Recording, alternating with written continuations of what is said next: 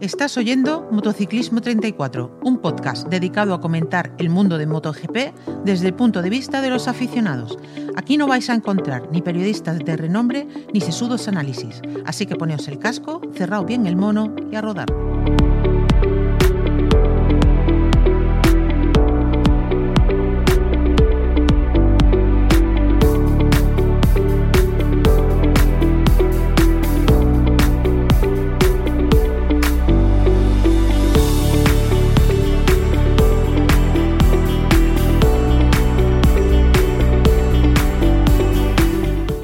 Amigos, ¿qué tal? ¿Cómo estáis? ¿Cómo lleváis el calor? Yo no, yo no os voy a decir hasta dónde estoy del calor, pero seguro que os lo podéis imaginar porque está pegando fortísimo. Bueno, no nos queda otra más que aguantar, en fin. Bueno, vuelven las carreras, en esta ocasión al Red Bull Ring para el Gran Premio de Austria. Esta semana se ha celebrado la décima carrera, lo que significa, si no se cae algún campeonato, pongamos el de la India, que me suena raro, pero bueno, eh, pues esto significa que quedan justo pues otras 10 carreras, justo la mitad. Justo la mitad de puntos y justo la mitad de, victorias. Bueno, pues el, el, Red Bull Ring es un circuito que está en un, bueno, en un entorno privilegiado, la verdad, pero que a mí como pista no es que me encante. Tampoco la odio, ¿eh? En fin, una pista de 4.318 metros que tiene 10 curvas, 11, dependiendo de dónde lo leamos, yo voy a dar como bueno 8 curvas de derecha y 3 de izquierda. Una anchura de 13 metros con la recta más larga de 626 metros. Fue inaugurado en 1969, pero se reconstruyó en el 96. La velocidad media, no tengo los datos actualizados, pero rondará los 184 por hora y la máxima pues los 318, quizá un poco más, quizá un poco menos, por ahí andará. Moto 3 da 20 vueltas, Moto 2 da 23, MotoGP 28. En fin, una pista que sin tener nada excesivamente, ¿cómo lo diría yo? No sé, como ningún punto muy determinante, sí que es una pista muy dura para los frenos y, bueno, de hecho Brembo ha traído los discos más grandes de los que disponía. Y como ya conocemos el circuito, vámonos a, por las carreras, que mm, esta, esta semana voy a comentar muy poquito de carrera. El programa va a ser muy corto porque las carreras, en mi, en mi opinión, no han dado mucho de sí. Sobre todo MotoGP ha sido increíblemente sosa y bueno, y Moto 2 también. Bueno, empezamos por la, por la, por la sprint del sábado. Por cierto, si me notáis muy así como muy entrecortado, es que tengo a los gatos dando un por saco tremendo. En fin, estoy solo y los tengo correteando por aquí, ya me han tirado el micrófono, un follo. A ver si no sale un gato escaldado hoy. Bueno, de la pole poco voy a hablar, solo que fue bastante rápida en general, con muchos pilotos capaces de rozar el tiempo de, pole. Y Peco se la llevaba casi en el último momento. Por eso me ha extrañado que la carrera de hoy, de, bueno, la del domingo, no la sprint de la que voy a hablar, la del domingo fuese tan lenta. Bueno, Peco con la pole. Peco eh, al que muchos siguen menospreciando y no sé por qué, logró la pole, seguido de Viñales que tenía mucha velocidad y Brad Binder en tercer lugar.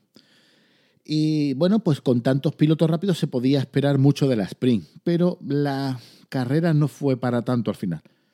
Se desarrolló a 14 vueltas y bueno, llegó la salida y como era lógico, el embudo de la primera curva no iba a ser fácil de pasar. La cabeza pasó bien, pero al llegar la mitad del grupo más o menos hubo una caída múltiple donde estaban involucrados Bezeki, Oliveira, Zarco, Fabio, Viñales y Jorge Martín. Sinceramente os digo que no sé muy bien lo que ha pasado. En principio parece como si Jorge Martín llegase muy pasado y al tocar a Fabio lo desencadena todo. Pero he visto la caída mil veces y el roce no me parece como para tanto. Hay que sumar al follón que Viñales, que venía perdiendo plazas como un loco, se metió en medio. La cuestión, tenga la culpa quien la tenga, y os repito que de verdad no sé quién la tiene, dejaba fuera de juego a Bezeki, Zarco abandonó después porque la moto también estaba tocado, eh, Fabio se retrasó mucho, o sea, una escabechina. Mientras, pues Peco se marchaba llevándose a Brad Binder con él, eh, mientras que Viñales perdía 16 plazas. Lo de Viñales con la salida es alucinante. Tras ellos estaba Jack Miller con Luca Marini a su rueda, que se iba quedando un poco atrás. Binder aguantaba, pero poco. En unas siete u ocho vueltas Peco ya le sacaba casi segundo y medio. Jorge Martín, mientras tanto, evolucionaba en modo remontada y llegó hasta el grupo donde estaban Miller y Marini con mucha gana. Esto lo hizo justo en el momento en que Marini adelantaba a Miller, que fiel a su estilo eh, iba perdiendo plazas. Y aquí llega otra polémica, ¿no? Marini, Marini pasó a, Miller y con él Jorge Martín también lo pasa. Martín, encendido, se fue a por Marini y al adelantarlo toca al italiano mandándolo al suelo, o propiciando que éste se cayera. En mi opinión, lance de carrera, pero también es cierto que, podía, que Martín podía haber esperado un poco más para tenerlo más claro y no adelantarle en esa curva. Claro, esto es muy fácil decirlo desde aquí, desde mi sofá. A todo esto, a seis vueltas del final, le meten a Fabio Quartararo una long lap por conducción irresponsable por tirar a Savadori en un adelantamiento, en una maniobra muy parecida a la de Martín, o al menos en mi opinión. Y yo sigo sin entender cuál es el baremo que usan los jueces o qué es lo que miran a la hora de decidir qué sanción imponer. Yo no digo que las dos sanciones sean iguales, ¿eh? pero son parecidas. es un lance de carrera en un adelantamiento. En una pista de 13 metros con las características de esta y de muchas otras, es fácil que si te dejan un metrito para meter la moto, metas la moto y toques al otro piloto. Eso puede ocurrir. Entonces, em, si Fabio tira a Savadori en un lance de carrera más o menos afortunado, uno de tantos que hay, y, insisto, y puede pasar, y es penalizado con una long lap, vale, no me gusta, pero es lo que hay, ¿no? Pero cuando Jorge Martín tira a Luca Marini y no pasa nada en ese momento, no sé. Para mí merece. Para mí no merecen la sanción ni una ni otra, que quede claro. Pero o se sanciona las dos o ninguna, porque esto trae lío, desinterés y cosas que se van oyendo por ahí en las redes. Y muchas de las cosas que ponen en las redes son una chorrada, pero entiendo que, que creen esta... A ver, entiendo incluso que las lleguen a decir. A veces uno en frío o en caliente llega a verla, a, darle hasta la razón a estas tontas. Pero bueno, os digo que el problema que tengo es que yo no lo entiendo, pero creo que no soy el único que no las entiende. Y la verdad, tampoco tengo muchas ganas de que me lo expliquen porque cada vez que dirección de carrera explican algo que tampoco explican mucho, dicen unas cosas extrañísimas. Se entiende perfectamente que hay circuitos difíciles para adelantar donde pueden pasar cosas como esta. Y estas acciones las podemos ver de una forma u otra nosotros. Nosotros podemos em, identificar o podemos opinar o podemos decir lo que nos salga de las narices de estas, eh, de estas acciones. Pero dirección de carrera no. Dirección de carrera tiene que aplicar una norma. Y coño, si esa norma no es clara, que la, que la aclaren. Porque estoy harto de hablar ya de, de, sanciones. En fin, y en cuanto a la caída múltiple de la salida de la sprint, eh, insisto, no tengo nada claro quién tiene la culpa. Si tuviera que mojarme, diría que el que lo inicia todo es Jorge Martín, pero la verdad es que no me queda claro. No me queda claro. ¿Qué ocurre? Que después de tirar a Marini, eh, ha habido unas reclamaciones por parte del VR46, como es lógico, y mm, al final pues se le mete una long lap a Jorge Martín por no por lo de Marini, sino por lo que ocurre en la salida 16 vueltas antes. O sea, me parece una locura. Y encima la long lap la, la pasan al, domingo, cuando en teoría no se debería poder hacer así.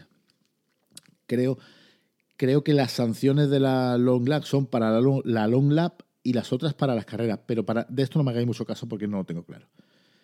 En fin, eh, ¿qué ocurre? Que yo... Mm, no quiero pecar de españolista, ni, suelo hacerlo, suelo ser bastante ecuánime en este. Eh, en esto. Si yo sigo sin verlo claro. No sé por qué ahí hay una sanción. Tampoco veo clara la sanción de Fabio. En fin, puedo estar equivocado yo.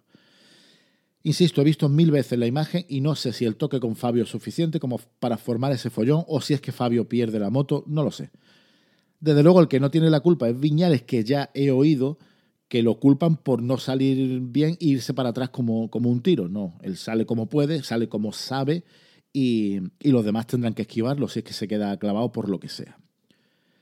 Bueno, Peco, del que se esperaba mucho, cumplió.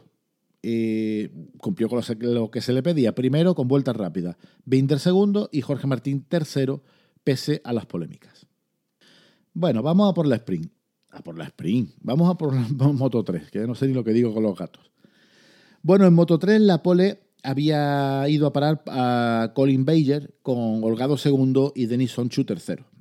Visto lo visto en la sprint de MotoGP había que buscar un poco la seguridad en esa curva 1, más aún en esta categoría donde perder algún puesto en, la, en esa curva pues no te arruina la carrera de ningún modo. Salida limpia con Holgado colocándose primero y tirando muy fuerte, tanto que enseguida el grupo se estiró mucho. Habría que ver si mantener ese ritmo era posible, ya que pocos lo podían hacer. Entre ellos sí que estaba Sasaki, que venía rápido y que por eso es aspirante al título también. Eh, bueno, en un momento dado el grupo queda roto con la rotura de, la moto de Masia. Masia rompe, se queda casi parado en la pista, Sasaki lo toca, en fin, no hay caída, pero el grupo se queda roto. La cabeza queda Holgado, y Onchu y Bayer. Los intentos por neutralizar a Holgado rebajan los tiempos en cabeza y esto permitió que eh, David Alonso y Sasaki conectaran otra vez con ellos. El hispano-colombiano, David Alonso, llegaba como un disparo. A 11 del final llegaba al grupo y estaba claro que no se conformaría con llegar solamente. Y claro, llegó tan encendido que se puso en cabeza nada más hacerlo. Inmediatamente se fue al suelo.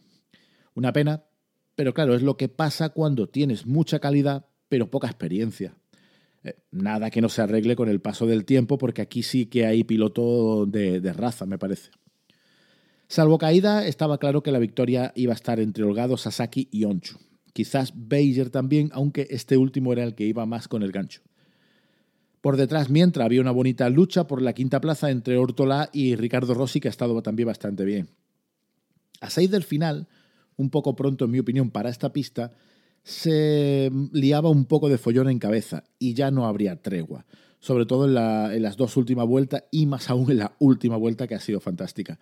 Se la han jugado Onchu, Sasaki y Holgado, que, bueno, que al final eh, Holgado ha quedado segundo, Onchu primero y Sasaki tercero. Muy emocionante esta última vuelta, la verdad. Y bueno, una carrera bonita, con una cabeza de carrera muy rápida y donde se han dado duro, pero con respeto, que es lo importante. A ver, los resultados son los siguientes. Denis Sonchu primero, Daniel Holgado segundo, Sasaki tercero, Colin Bayer cuarto, Ortola quinto, Ricardo Rossi sexto, Yamanaka séptimo, Diogo Moreira octavo, David Muñoz eh, noveno y Estefano Nepa mm, el décimo. La caída o el abandono solo el de Jaume Macia. Ha sido una, una carrera bastante tranquila esta de Moto 3. Y el Mundial, Holgado primero, sigue líder, a 26 puntos está Sasaki. Y claro, al entrar por detrás de él, pues le ha, le ha metido cuatro puntitos más. Fantástico. Denis Onchu estaría tercero a 37 carreras. Y bueno, Ortolaya estaría cuarto a 40 y tanto. Y Masiasta a dos carreras, 52 puntos, estaría quinto. Mm, insisto, 10 carreras por delante son 250 puntos en juego. Aquí en esta categoría no hay nada. No hay nada decidido porque ya sabéis cómo es pero, pero bueno, Daniel Holgado está cumpliendo, lo está haciendo muy bien, está menos el cero de, de hace tres carreras, pues lleva, a ver, lo tengo por aquí, uno, dos, tres, cuatro, cinco, seis, cinco podios seguidos, lo que está fantástico para lo que él necesita. Vámonos con Moto 2. La carrera de Moto 2 se celebraría 23 vueltas. La pole había sido para Acosta con Ogura segundo y Celestino Vietti tercero. Celestino Vietti tenía bastante ritmo de carrera. Buena salida sin problemas en la curva 1. Acosta salía bien y se colocaba primero tirando muy fuerte. Esto estiraba mucho y muy pronto el grupo, así que ya prometía que la carrera no iba a ser emocionante. Tampoco ha sido nada normal que se estirara tanto el grupo porque el ritmo general era bastante lento, incluyendo a Acosta, que era el más rápido pero a medio segundo del récord, lo cual quiere decir que o la pista estaba más, más eh, lenta por lo que fuera, por temperatura o algo, o, el viento pegaba fuerte. Mm, tampoco ha sido, lo, han llegado a explicar. Al menos, pese a ser algo aburrida, eh, este tiempo bajo podría permitir que le dieran caza a Acosta siempre que hubiera alguien capaz de hacerlo porque en la lucha por la tercera plaza eh, se estaban peleando Ogura y Vietti. Estas luchas me, no me gustan nada, porque en pilotos de moto de Moto 3, donde los chavales son muy jóvenes y se dan de lo lindo, es normal que se quieran pasar y repasar y repasar. Pero pilotos como Gura o pilotos como Vietti, mmm, meterse en, estas, en estos follones sabiendo que están perdiendo tiempo frente a la, carrera, a la cabeza de carrera, y ojo, a mí me conviene porque a Costa el iba primero, no las entiendo. Es como si fueran, fueran novatos, insisto. Muy fácil desde mi, desde mi sofá. ¿eh? Bueno, mientras todo esto pasaba, se iban cayendo muchos pilotos, muchos españoles. Por eso digo que, que quizá la pista no, no estaba bien. La sangría de españoles era bastante importante mientras Acosta podía, podía mantener a raya a Ogura. Pero claro, Vietti lograba quitarse de encima al japonés y empezó poco a poco a recortar la distancia con Acosta, hasta darle caza. Esto lo hizo a 6 del final cuando llegó y lo pasó. Acosta no cedía, pero estaba avisado primero por pisar el verde y además comenzaba a sufrir de gomas. Ha habido una imagen donde se iba de la delantera y la trasera a la vez que daba un poco de miedo y a dos del final a punto estuvo de irse al suelo. Y este Acosta, el de este año, que tiene mucha cabeza, prefirió muy inteligentemente meterse los 20 puntos de la segunda plaza en la saca y dejar a Vietti mucho más sabiendo que Arbolino había vuelto a fallar y, rodaba muy atrás. Eh, la inteligencia en un piloto es fundamental, la inteligencia en un piloto rápido es determinante y Acosta pues está logrando ser muy listo y por eso está donde está. En la última vuelta, penúltima curva, Vietti tocaba el verde, lo que con el reglamento en la mano debería hacerle perder la plaza. Lo que ocurre es que se supone que no se aplica si no se está jugando la plaza. Y me explico. Esto es así, ¿vale? No, no es que sea un invento de... Tengo ahora mismo el... el lo diré. El reglamento en la mano. Y con el reglamento en la mano, lo que te dice de, la, de que si tocas el verde, a ver, si tocas el verde eh, cinco veces, hay una penalización, ¿vale? Aquí pone que tienes que tocar el verde con las dos ruedas a la vez y con la rueda completa. Eso ya no se lo creen ni ellos. Pero bueno, si tocas el verde y el chivato salta, te dan eh, la penalización si es cinco veces. Si es en la última vuelta y, atento, si estás luchando por una posición y excedes los límites de la pista, se debe observar una desventaja. El piloto que sale debe estar en una posición peor que el que se queda dentro de la pista, ¿vale? Pero si no está luchando por la posición, y en este caso no se estaba luchando, porque Acosta estaba muy lejos y ya había dado por perdida la primera plaza, eh, pues no se aplica la norma y lo veo muy bien. lo que no me gusta es que eh, aquí pone claramente, esta decisión, esta es una decisión que los stewards de MotoGP, que son los que hacen cumplir la norma y deciden cuál será la penalización, tienen que aplicar. Y esto, este punto no me, no me queda claro en nada. Entonces, los stewards, los, que están viendo eso, son los que deciden si se está jugando la plaza o no. No digo que sea este el caso, ¿eh? este caso no lo es. Acosta tenía la plaza mucho más que perdida y tenía, no sé, al menos tres décimas por detrás estaba. En fin, que que quede claro, ¿vale? Que quede claro que es que pisar el verde eh, solo se aplica si te estás jugando la plaza, aunque también parece que solo se aplica si tienes una moto u otra o tienes un nombre u otro. En este caso, insisto, no es así. No quiero meter la puya aquí porque Acosta ya había dado por vencida la, plaza. Eh, aún así, no, entiendo que no quede claro para nadie, ¿vale? Porque eh, o la norma dice que se aplique o que no se aplique, coño. Es que, eh, es, que es, que, estamos en... ¿Cómo se puede decir que los stewards son los que se decidirán? No, hombre, hay una norma, hay algo aplicable. Esto tiene que cambiar. Menos mal que me voy a borrar de Dazón y el año que viene va a haber carrera su puñetera nación. Eh, ya está. Eh, en este caso estaba muy claro. Vietti estaba inalcanzable y, ya está. Eh, bien, no, no, no me voy a meter en esto, en esto. Una carrera no demasiado buena en definitiva. el resultado. Vietti primero, que ha hecho una grandísima carrera. Pedro Acosta segundo. Ayogura tercero. Jake Dixon cuarto. Chantra quinto, Arbolino sexto, y Arbolino ha tenido suerte. ¿eh? Arbolino ha llegado a rodar sobre la novena plaza. Eh, con muchas caídas adelante ha avanzado estas, estas plazas. Bueno, mm, no me voy a meter más con Arbolino porque el chaval está muy descentrado, eso está claro. Eh, para este año, el año que pasado ya sonaba para MotoGP, este año se ha borrado de las listas de MotoGP claramente y esto le está haciendo daño. Es un chaval rápido que está siempre intentándolo, pero que por lo que sea no, no puede y Acosta está en modo destroyer. Caídas. Joe Robert, Aaron Canet, Albert Arenas, Manu González, Darryl Binder, Sal Lowe. Sal Lowe eh, ha estado a punto o, o, ha llegado a atropellar a Darryl Binder y suerte hemos tenido de que no pasara nada. Y el Mundial, pues Acosta primero, Arbolino sigue segundo, pero ya a 12 puntos. Los 12 puntos no son nada, pero bueno, son 12 puntitos que están ahí. Jake Dixon, Dixon perdón, está tercero a 59 puntos, ya mucho. Y Canet, que hoy también se ha caído, pues está cuarto a 80 puntos. Acosta está enfilado, no se baja del podio en, en toda esta... En Argentina quedó muy atrás, en Portugal primero, en las Américas eh, primero, en Jerez segundo, en Francia tuvo un cero, que fue su único cero, Italia primero, Alemania primero, eh, Países Bajos tercero, Gran Bretaña tercero y, y aquí en Austria segundo.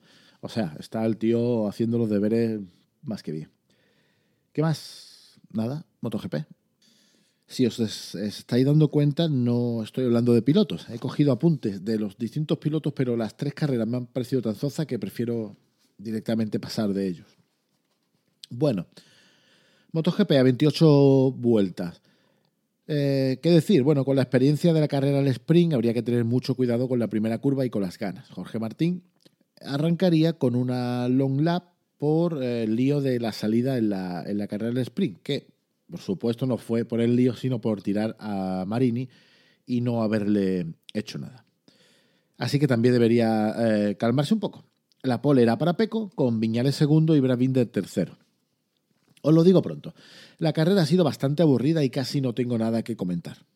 Buena salida, con muchos, muchos menos líos que la sprint del sábado, muchos pilotos yéndose al verde. Por cierto, antes os he hablado del verde. La primera vuelta está, en la primera vuelta sobre todo en la salida está permitido irse al verde sin problemas. Bueno, Peco hacía una buena salida, impecable la verdad, con un Brad Binder a su rueda que tenía que intentar adelantarlo o neutralizarlo como fuese. Sí quería tener alguna opción, claro.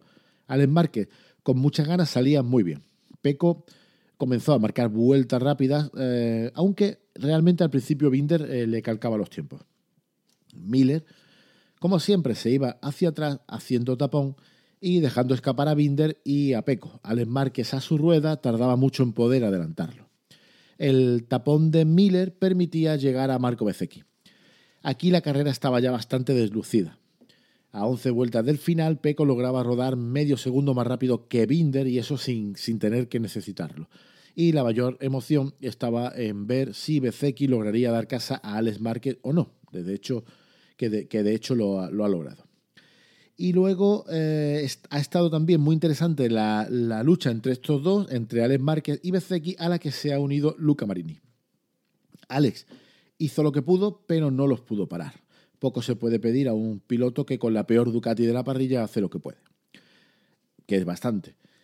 Y bueno, Bezzecchi lo pasó y era evidente que Marini no tardaría mucho en hacerlo, como también lo, hizo. ¿no? de, hecho, Marini tardó menos que Bezzecchi, que le dio guerra. Alex ha, vendido cara la, tercera plaza, desde luego. Ah, ya os digo, una bonita lucha aquí. Y, y, lo que es alucinante realmente es ver cómo las Ducati son ultra estables bajo cualquier pilotaje no se mueven ni en frenada ni en aceleración. Una pasada, una pasada lo que ha logrado Gigi con, esta, con estas motos. Y en general, bueno, pues entre una carrera muy sosa, la verdad es que ha sido una carrera muy deslucida que no ha tenido gracia ninguna. Peco primero, Binder segundo, Bezzecchi tercero, Marini cuarto, Alex Márquez quinto, Maverick Viñales sexto, Jorge Martín séptimo. Ha remontado bien teniendo en cuenta que tenía que hacer la lap. Fabio Cartararo noveno, octavo, perdón, noveno Aleix Espargaró, décimo Bastianini. Y caídas, Raúl Fernández, Joan Mir, otra vez, el pobre, y Miguel Ángel Oliveira. Eh, debacle total para Honda, que, teníamos, que tenía a Mar Márquez el 12, por lo menos ha puntuado, Takaaki Nakagami el 18, Iker Lecuona el 20 y Joan Mir fuera con otra, con otra caída. Eh, Fabio, pues sí, ha logrado sus puntitos, se ha repuesto ahí, ha estado luchando con, con un montón de pilotos. Y en cuanto a lo que decía de. mm, A ver, de Jack Miller, que no se entienda mal que yo tenga algo contra Jack Miller, al contrario, me cae bastante bien, eh, me parece un tío muy simpático, pero. mm, Pero con Jack Miller sí que puedo hacer de, de pitoniso en cada carrera. En cada carrera os puedo adivinar sí o sí cuál va a ser su, su carrera. Lo hace todos los fines de semana igual sale muy bien porque la KTM sale muy bien, se pega, se mete entre los tres, cuatro primeros puestos de carrera, incluso puede que se ponga primero y en poco más de dos vueltas se va para atrás.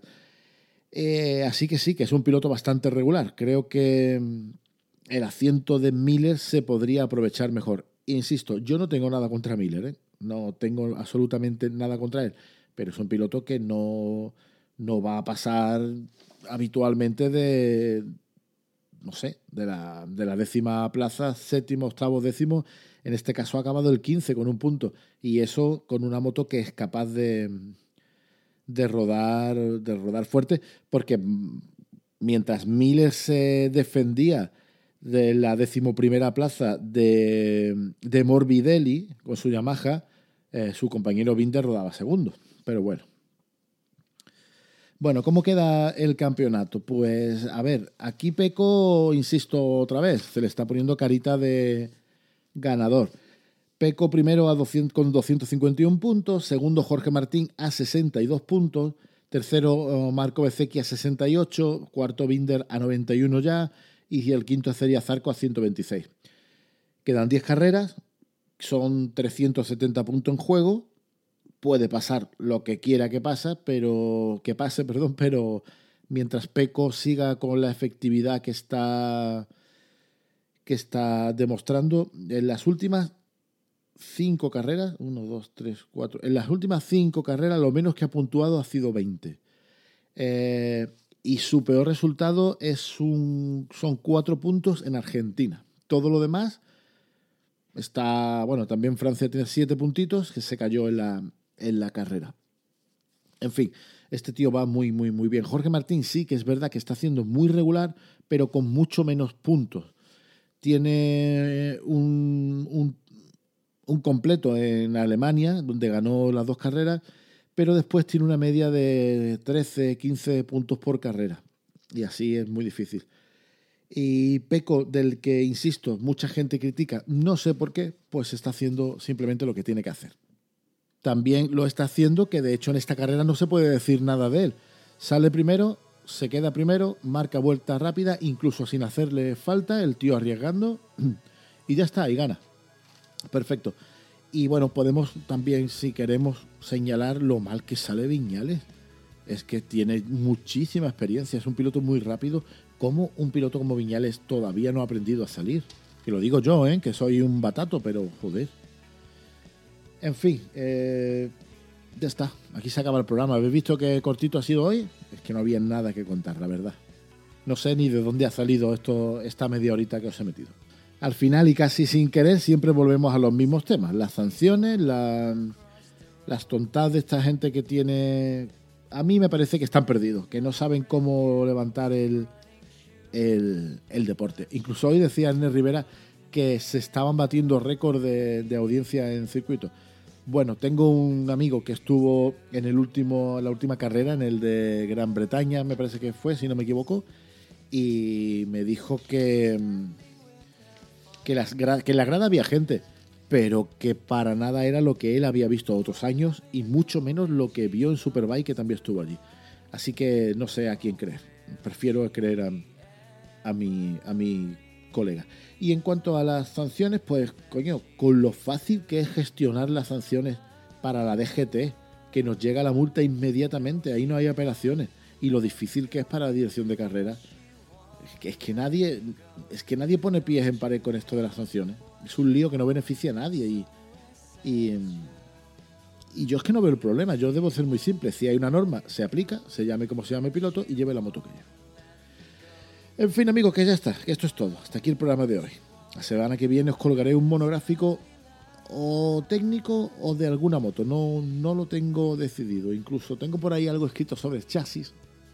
Algo, algo os, os pondré, pero esto ya será la semana que viene. Ahora ya solo queda la despedida. Veréis, tengo un amigo sueco que bebe cerveza como si fuera de Fuengirola, que dice una frase que es que algo así como quien quiere cantar encuentra su canción. Pues supongo que supongo que sé lo que quiere decir, pero bueno, Supongo que sí, que si queréis ser felices solo habrá que buscar la forma. Eh, ¿Ves qué fácil? Aquí lo veis muy fácil. Pues igual que yo. Amigos, un abrazo, nos oímos la semana que viene y mientras os despido voy a ver si mato algún gato. Hasta la semana que viene.